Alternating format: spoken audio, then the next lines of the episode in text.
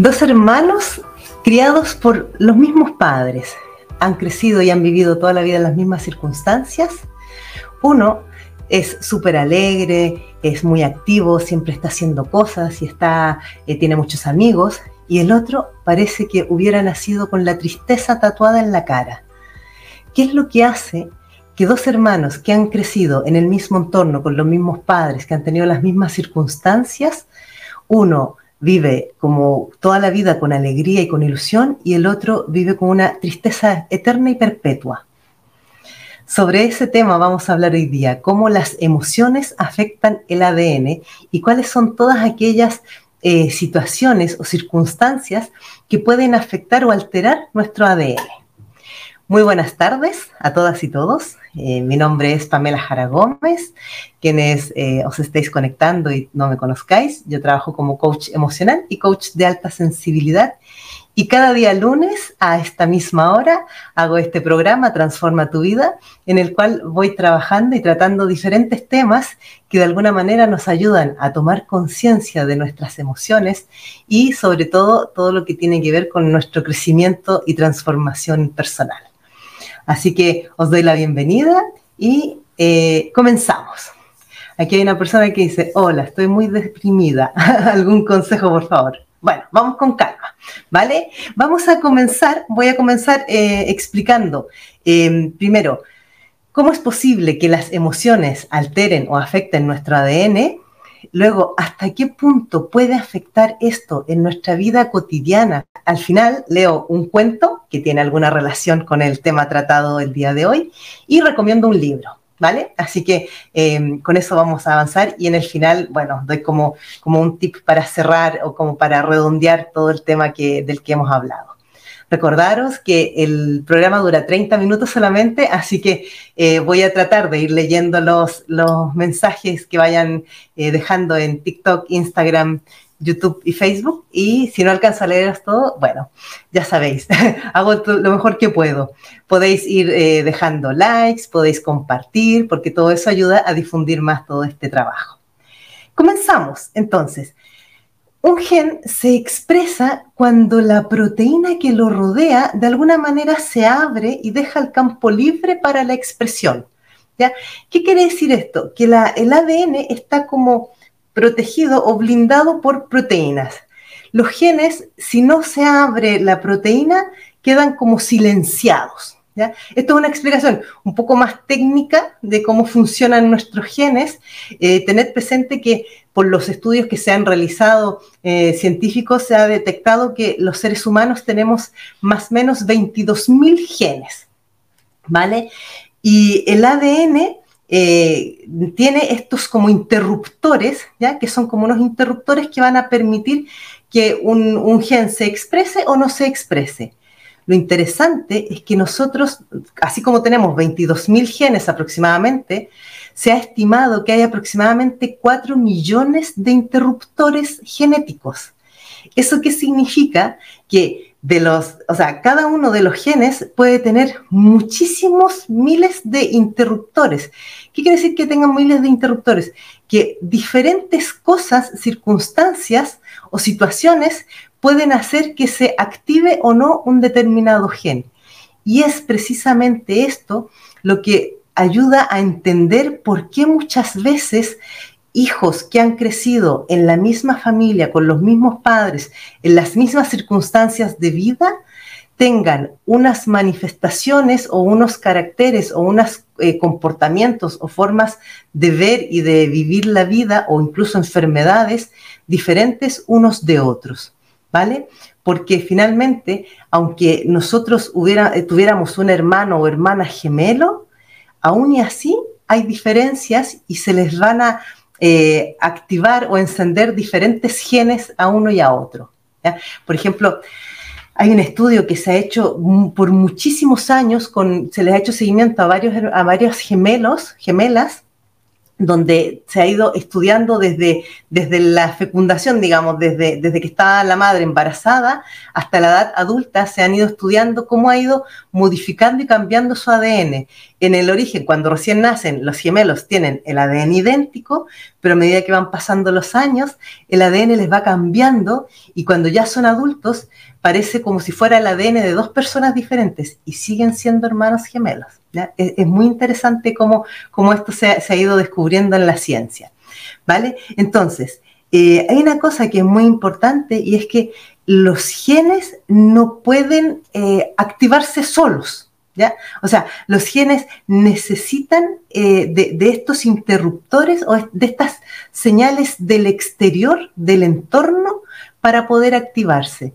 Y aquí es donde entra un estudio, bueno, el estudio de la epigenética, que, es eh, el estudio que se ha, eh, digamos, de alguna manera, Bruce Lipton ha sido como el padre de la epigenética que se ha aceptado en los últimos 20, 25 años, donde lo que viene a decir es que las eh, condiciones del entorno, del medio ambiente, las circunstancias sociales, incluso la alimentación, pueden llegar a cambiar nuestros genes justamente por lo que estoy explicando. ¿Vale? Bueno, voy a, esta era la parte más técnica de la explicación. Ahora voy a, voy a ir un poco más a, como, como a, lo más cotidiano, donde nosotros podemos eh, entenderlo más en nuestro, en nuestro día a día, en nuestro comportamiento y en nuestro quehacer eh, diario. ¿Vale? ¿Qué es lo que ocurre? Por ejemplo, ¿qué cosas pueden alterar nuestro ADN y afectar incluso a los cambios de personalidad? Van a ser los traumas vividos, eh, estrés, em, situaciones de estrés prolongado, ¿ya? por ejemplo, exposición a sustancias nocivas o a sustancias eh, radiactivas, eh, la falta de caricia en la infancia. También, por ejemplo, si hemos sido o no amamantados por mamá, o cuánto tiempo hemos sido amamantados. Em, y otra de las cosas que se ha descubierto que es muy interesante es que nuestra programación genética, por decirlo de alguna manera, inicia en el momento de la concepción en el vientre materno, ¿ya? Entonces, si por ejemplo mamá durante el embarazo ha pasado situaciones de alto estrés o de mucha tristeza, eso va a impactar en el, feto que está esperando y cuando nazca esa criatura va a venir ya con determinados eh, genes eh, activados por los marcadores eh, que, van a haber ocurrido en el vientre de mamá, por la exposición a las emociones de mamá. ¿Ya? Esto, por ejemplo, en el ejemplo que daba al inicio, cuando recién comenzaba, o sea, dos hermanos que han crecido con los mismos padres, en las mismas condiciones, todo igual, uno es súper alegre y súper optimista y el otro va con la tristeza tatuada en la cara. ¿Qué es lo que hace la diferencia entre uno y otro? Es que, por ejemplo, voy a, voy a, voy a poner un, ejemplo en este caso, es que mamá, cuando estaba embarazada del chico que va siempre triste, tuvo, por ejemplo, ese falleció su madre o falleció su padre y ella durante el embarazo tuvo que vivir o pasar todo ese duelo y lo vivió con una profunda tristeza, ¿ya? Ese hijo que va a haber tenido todo igual a su hermano, pero lo que ha cambiado, lo que ha hecho la diferencia en que se le activen unos u otros eh, marcadores genéticos va a ser que mamá estaba profundamente triste mientras estaba embarazada de él y cuando lo parió siguió viviendo con mucha tristeza. Entonces, por eso que este niño va a, va a crecer toda su vida como con, con esta aura de tristeza perpetua.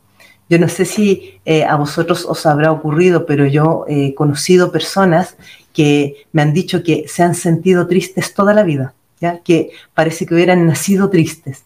Generalmente cuando una persona se ha sentido triste toda la vida, trae una información genética que, que viene o del vientre o quizás de más atrás porque de esta misma manera, así como nosotros vamos a tener, vamos a recibir el impacto de las emociones de mamá cuando estamos en, en, su vientre, cuando mamá está embarazada de nosotros, Lo mismo sucede si a su vez, por ejemplo, eh, mamá ya recibió una información genética de su madre, de nuestra abuela, de, alguna situación, por ejemplo, de alto estrés o de un trauma muy importante o de una situación emocional que le generó un alto impacto, eso también va a afectar y va a generar que nosotros tengamos como, como una activación también de ese gen, ¿vale?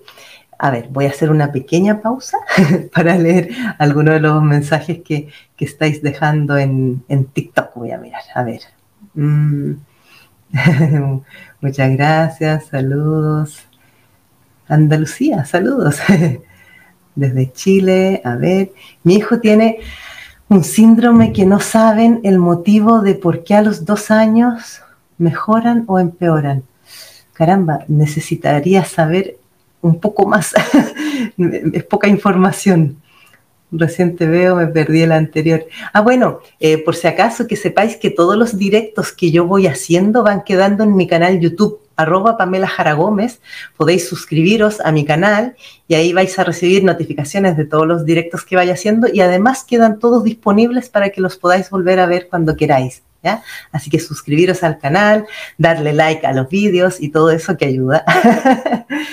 Em, dice, a ver, una consulta, ¿y qué dirías de un embarazo donde se quiso hacer aborto, pero se da eh, al final normal?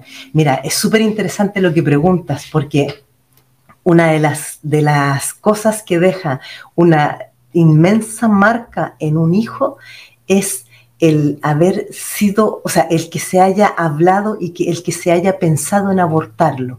Generalmente los hijos eh, que han nacido después de haber pensado la madre o el padre en abortarlos, van a venir con una herida de abandono o una herida de rechazo bastante marcada. ¿Ya?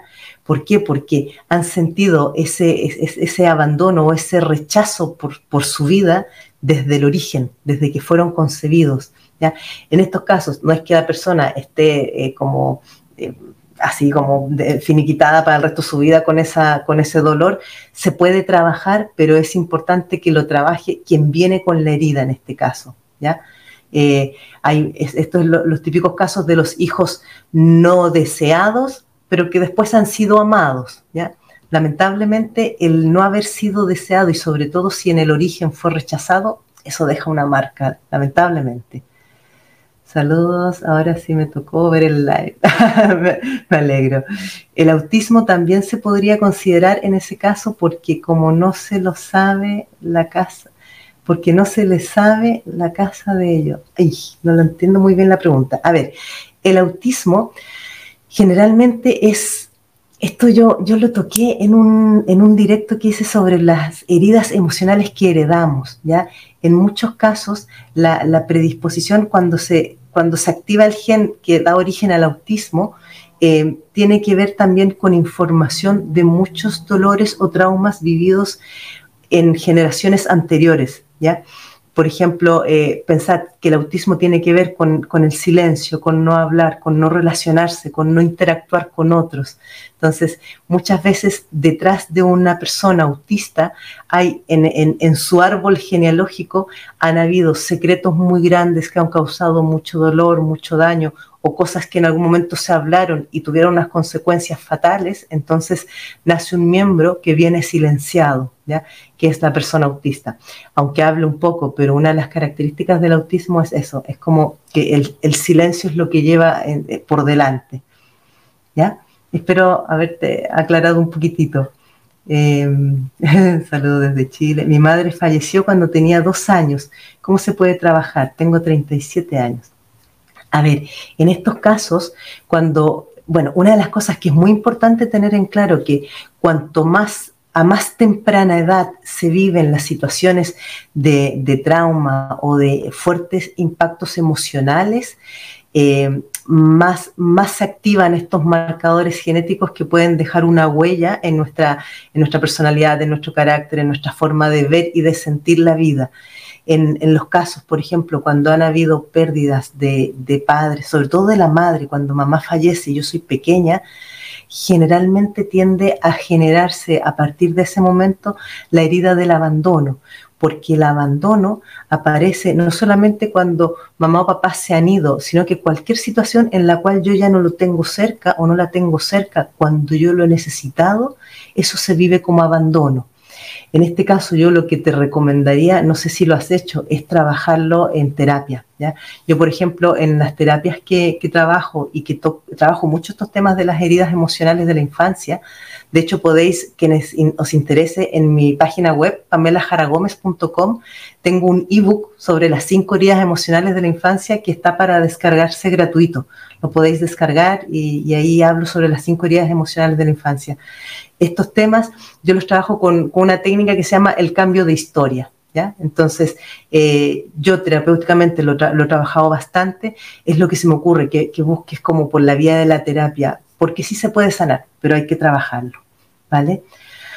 Mi hijo es ah, autista no verbal y Quisiera que explicaras bien lo que dices, porque no comprendí lo que dijo. A ver, lo que decía que para que haya un niño autista, probablemente en tu familia ha habido algunas, en tu familia me refiero en, en, la generación tuya o de tus padres o de tus abuelos, alguien en el clan, ha habido alguna situación donde el hablar ha tenido unas consecuencias muy dañinas o ha causado un gran sufrimiento o un gran dolor, que estas son las heridas emocionales que se heredan de generación en generación, que dejan como eh, una predisposición a que aparezcan ciertos síndromes, trastornos o enfermedades en las siguientes generaciones. Esto tiene que ver con todo lo que estudia la psicogenealogía. Hay un directo que yo hice hace unas semanas atrás en mi canal YouTube que se llama Las heridas emocionales que heredamos. Míralo porque ahí vas a tener un poco más clara esta información, ¿vale? ¿Cómo puede ayudar a un joven de 15 años que tuvo rechazo en el embarazo?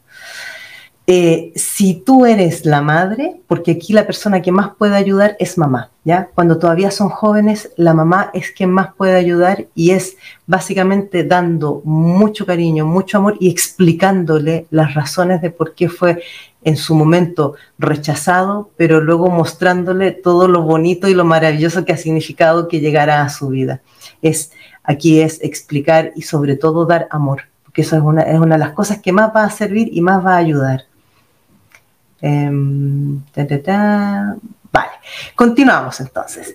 Como estaba diciendo, estoy mirando para abajo que tengo mi ayuda de memoria, em, cuando nosotros vivimos en situaciones, por ejemplo, de continuo estrés o estamos en relaciones en las cuales no nos sentimos felices o no nos sentimos eh, del todo tranquilos o en paz, eso va a ir dejando una huella en, nosotros y esa huella va a afectar a la, larga en la manifestación de, síntomas, de enfermedades, en cosas que nos van a ir afectando ya a distintos niveles, tanto físicos como psicológicos. ¿ya? Es lo que después uno dice, por ejemplo, eh, voy a dar un ejemplo que es el típico de los cáncer. Ya me refiero a las personas que manifiestan la enfermedad del cáncer, no del signo cáncer.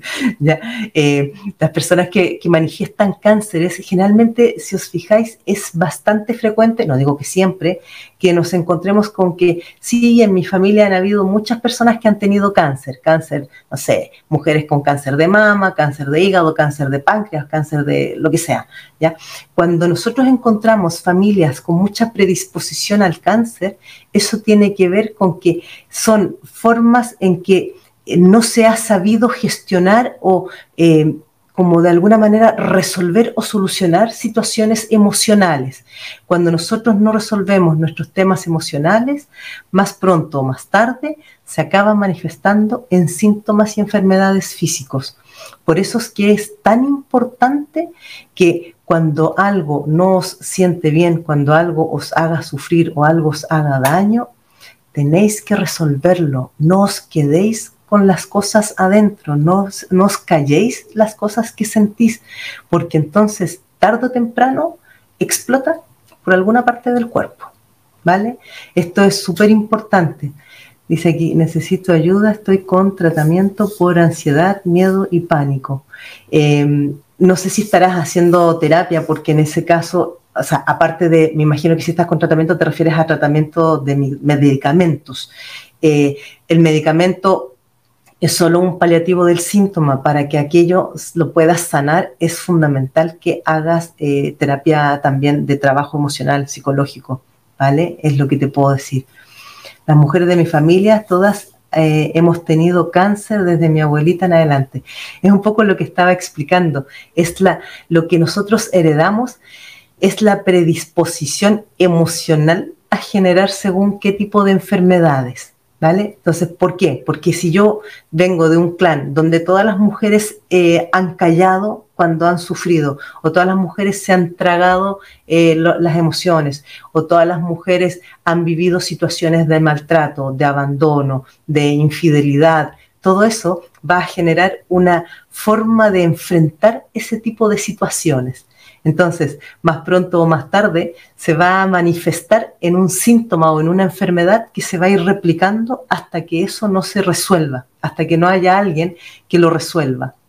Y el, resolverle, el resolverlo muchas veces pasa tan simple como por cosas de eh, dejar o salirte de una relación en la que estás sufriendo, de una relación en la que estás siendo maltratada o has vivido muchas situaciones de infidelidad, es cortar ese, ese patrón.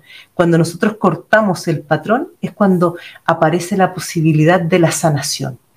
¿Vale?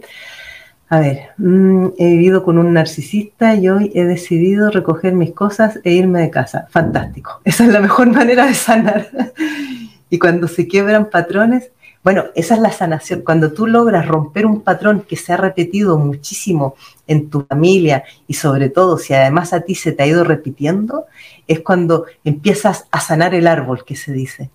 Es súper importante porque en, la medida en que lo haces tú, eso también desaparece esa predisposición genética para las futuras generaciones porque mientras no se sane eso, es como los genes llevan información. Esto es muy importante, yo lo he explicado varias veces, pero lo voy a volver a repetir. Nosotros, cuando, cuando se habla de la herencia genética, no solamente estamos hablando de, de que nosotros heredamos las características del color del cabello, de los ojos, de la piel o de la forma del cuerpo, sino que también es la información emocional la que se hereda.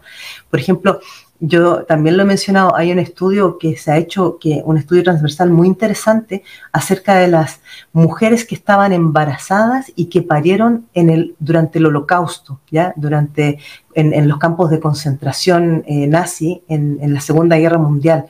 Cómo eh, impactó en esos hijos y en esos niños el, el estrés y el trauma que vivieron las madres durante el embarazo o que recién habían parido en los campos de concentración, cómo se ha identificado que hasta la tercera generación siguen todavía manifestándose muchos síntomas y muchas reacciones eh, producto del trauma vivido por, la, por, por los abuelos, por así decirlo. ¿Ya?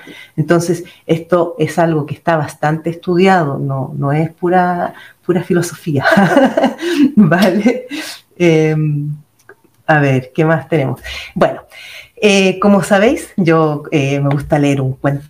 Voy a leeros el cuento porque ya se nos, va, se nos va acabando el tiempo. Así que el cuento del día de hoy se llama Los dos hermanos. Mientras, eh, al final podéis, si alguien quiere dejar algún comentario más o alguna cosa, también podéis dar like, podéis compartir, me podéis seguir en, las redes sociales, en, todas mis redes sociales yo aparezco como arroba Pamela Jara Gómez. ¿Ya?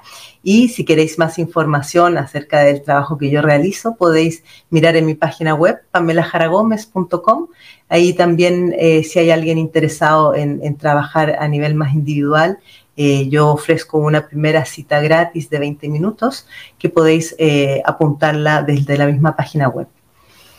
El cuento. Los dos hermanos.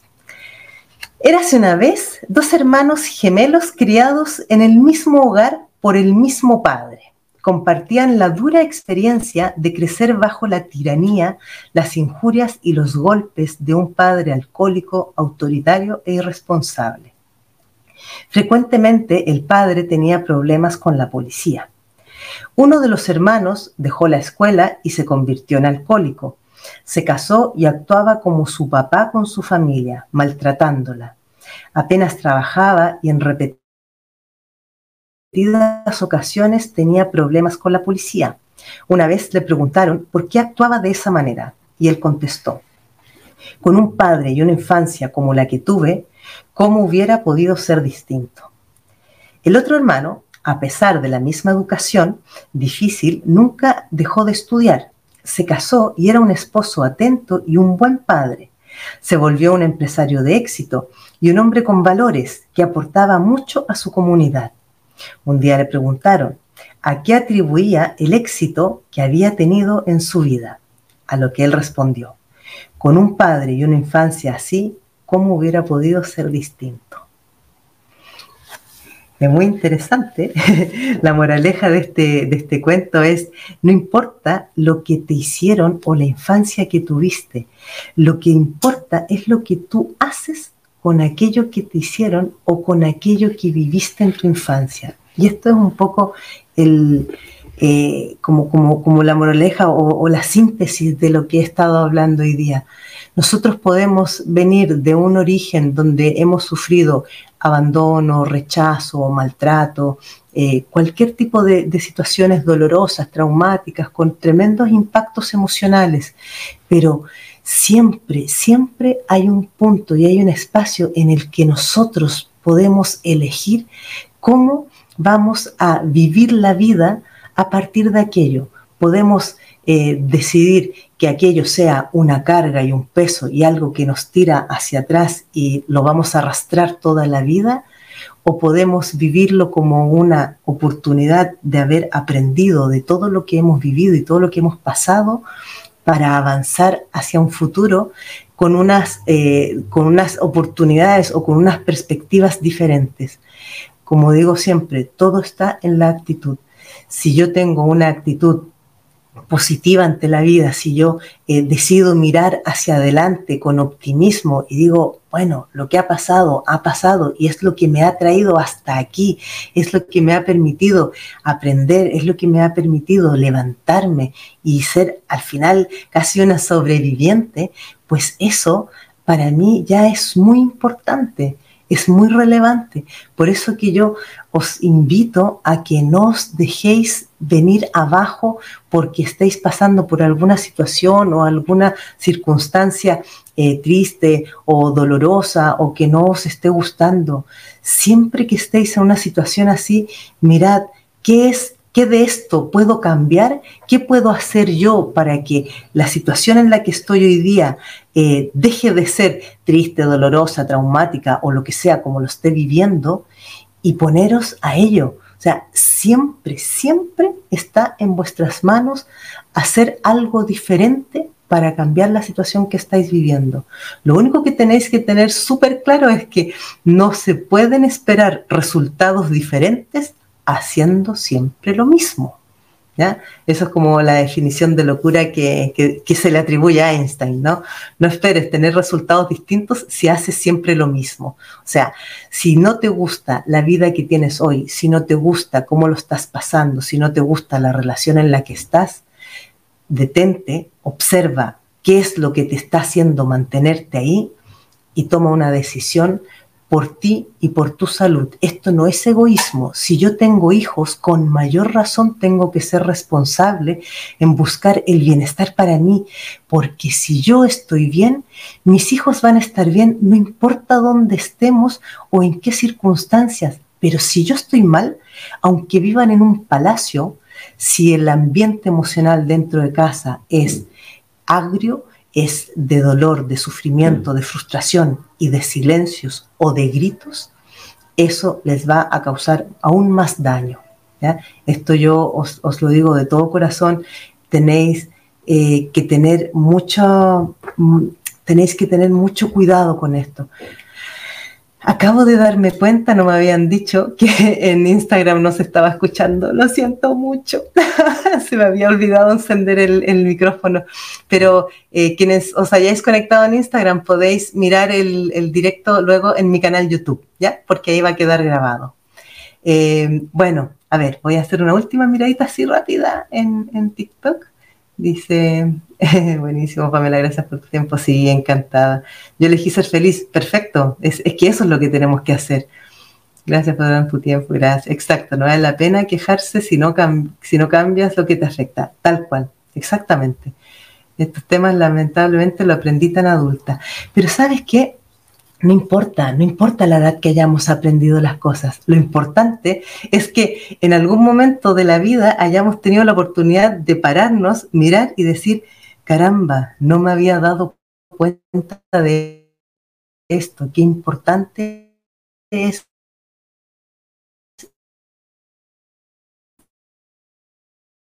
tengáis una buena salud física, emocional y psicológica es tener una actitud positiva ante la vida y es buscar siempre el lado positivo de las cosas, ¿ya?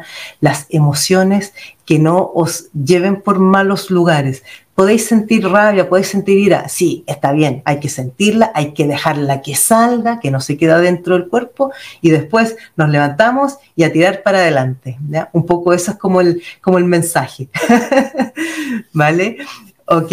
Ah, el libro, se me había olvidado recomendaros el libro. El libro que os recomiendo que está buenísimo, es un libro que yo lo leí hace mucho tiempo y lo volví a leer, se llama El impacto de las emociones en el ADN. ¿ya? El libro es de, eh, la autora se llama Natalie Samateo. Eh, es una científica que está muy bien trabajado todo este tema de cómo las emociones afectan e impactan en nuestro ADN. Y también está el libro de Bruce Lipton, que es considerado el padre de la epigenética, que se llama eh, La biología de la creencia. Lo tengo por ahí en alguna parte, no lo saqué. la biología de la creencia. También está buenísimo, está muy bien documentado, con mucha investigación. Eh, un último alcance. Me imagino que muchos habéis, habréis visto, habréis escuchado en Ay, en, internet salió mucho, en, hace mucho tiempo atrás, un japonés que había hecho unas, unas pruebas y unos experimentos con las moléculas de agua que les iba poniendo distintos tipos de melodías, ¿ya? Eh, ay, ma, ay, se me olvidó el nombre. Eh, bueno, el, japonés y el experimento de, las moléculas de agua. Él demostró cómo el, el entorno podía afectar la, forma que iba adquiriendo las moléculas de agua. Es súper bonito buscarlo en YouTube lo vais a encontrar enseguida. Entonces, por ejemplo, si él ponía los recipientes de agua en, un entorno con una música muy, muy como así, muy, pesada, muy densa, muy negativa, o si les ponía música clásica, o si les ponía luz, o si los ponía en la sombra, o en lugares eh, fríos, según cómo, cómo iba cambiando el entorno de la molécula de agua, iba cambiando la, forma en que se mostraba la molécula. Y esto ha servido de muchísimo eh, para eh, relacionarlo y asociarlo con lo que nos ocurre a los seres humanos. Cuando nosotros estamos expuestos permanentemente a entornos hostiles o de mucho agravio, de mucha violencia, al final terminamos eh, dañados psicológica y emocionalmente y nuestro cuerpo y nuestra, nuestros genes se acaban dañando también. Pero si nosotros estamos expuestos a entornos mucho más amigables, más amorosos, más cuidados y más saludables, de la misma manera nuestro cuerpo sana. ¿ya? Eh, bueno, de ahí viene todo esta que se recomienda tanto hacer meditaciones, yoga, mindfulness, salir a caminar por la montaña o por el mar. ¿ya? Tiene, todo esto tiene relación con eso. Masaru Emoto, muchas gracias. Aquí me dieron el nombre. Gracias, gracias por, por darme el nombre. Se me, se me había olvidado. bueno, ha sido un placer eh, dice, Pamela, qué alegría verte por aquí. Siempre me acuerdo de Ignacio. Ay, ¿quién será? Muchas gracias. Ignacio es mi hijo. bueno, eh, gracias a todos, como siempre. Nos estamos viendo el próximo lunes en el próximo programa Transforma tu vida. Eh, si queréis, eh, como digo siempre, eh, cualquier trabajar o, hacer algún tipo de terapia o lo que sea, me podéis contactar a través de mi página web, pamelajaragomez.com. Recordaros también que tengo un libro a quienes os interese trabajar la autoestima. Mi libro se llama Más autoestima, menos culpas. Así, apuntando en todas las cámaras. Más autoestima, menos culpas. en España se puede comprar en mi página web y en el resto de Europa, Estados Unidos y México está en Amazon y en Latinoamérica en buscalibre.com. Bueno, ha sido un placer, encantada y repito, en canal YouTube están todos los directos en la sección en directo o en el inicio, ahí lo podéis ver. Nos vemos la próxima semana, adiós.